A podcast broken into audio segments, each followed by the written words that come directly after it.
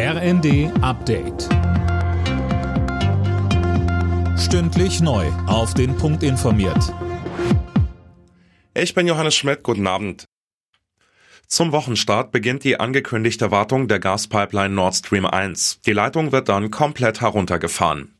Kanada hat unterdessen erlaubt, reparierte Gasturbinen für die Pipeline nach Deutschland zu schicken. Anna Löwer. Genau, eigentlich verbieten die Sanktionen gegen Russland das Rücksenden der reparierten Turbine für die Gaspipeline Nord Stream 1. Da aber Deutschlands Energieversorgung davon abhängt, macht Kanada eine Ausnahme. Der Kreml hatte die Leistung von Nord Stream 1 Mitte Juni heruntergefahren und das mit dem Ausfall einer Turbine begründet. Die Bundesregierung vermutet aber, dass das nur eine Ausrede und eher eine politische Aktion war.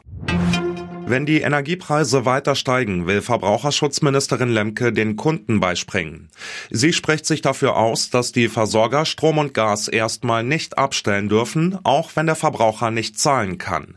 Lemke in der ARD. Ähnlich wie das bei der Covid-19-Pandemie schon mal passiert ist, in der Erwartung, dass Bürger, dass Familien mit geringem Einkommen Rechnungen nicht bezahlen könnten, dürfte das in diesem Winter in einer solchen Krisensituation nicht dazu führen, dass Gas oder Strom abgestellt werden. Von den 300 Euro Energiepauschale werden im Durchschnitt 193 Euro netto bei den Beschäftigten ankommen. Das hat das Bundesfinanzministerium ausgerechnet, schreiben die Funke-Zeitungen. Die Energiepauschale wird im September an alle ausgezahlt, die einkommensteuerpflichtig sind.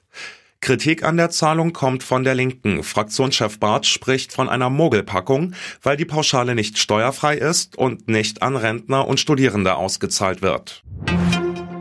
Charles Leclerc hat den Formel 1 Grand Prix von Österreich gewonnen. Der Ferrari-Pilot kam in Spielberg als Erster ins Ziel, vor Max Verstappen im Red Bull und Mercedes-Pilot Lewis Hamilton. Mick Schumacher im Haas wurde Sechster, seine bisher beste Platzierung in der Formel 1.